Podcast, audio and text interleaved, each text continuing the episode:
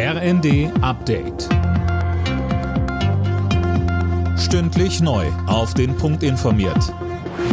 Ich bin Fabian Hoffmann. Guten Tag. Der Lokführerstreik ist vorbei und die Deutsche Bahn setzt darauf, dass die Tarifverhandlungen mit der GDL fruchten werden. Tom Husse, heute in einer Woche wollen sich beide Seiten ja wieder an einen Tisch setzen. Ja, und die Bahn ist zuversichtlich, dass dann auch ein Tarifabschluss zustande kommt. Bis zum 3. März gilt jetzt eine Friedenspflicht. Heißt, neue Streiks wird es bis dahin erstmal nicht geben. Die GDL hatte ihren Megastreik frühzeitig beendet. Seit vergangener Nacht rollen die Züge wieder. Im Fernverkehr läuft das Ganze wieder weitgehend reibungslos, heißt es von der Bahn. Über den Tag hinweg gibt's aber vereinzelt noch Einschränkungen, vor allem im Regional- und S-Bahn-Verkehr.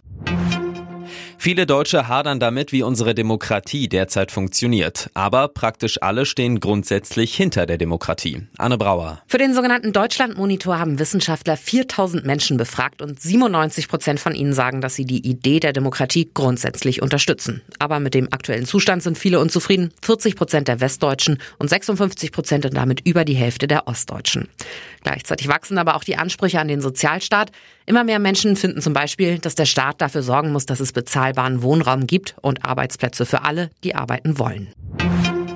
Viele Unternehmen in Deutschland sind eher zurückhaltend, was neues Personal angeht. Das zeigt eine Umfrage des IFO-Instituts. Da heißt es, die schwierige wirtschaftliche Lage würde viele Firmen dazu bringen, weniger Leute einzustellen. Stattdessen werden erste Entlassungen immer wahrscheinlicher.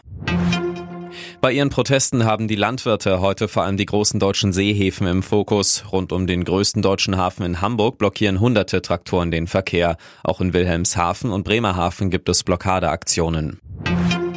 In Deutschland ist immer mehr Falschgeld im Umlauf. Wie die Bundesbank mitteilte, wurden im vergangenen Jahr knapp 57.000 gefälschte Euroscheine aus dem Verkehr gezogen. Das war etwa ein Viertel mehr als im Jahr davor.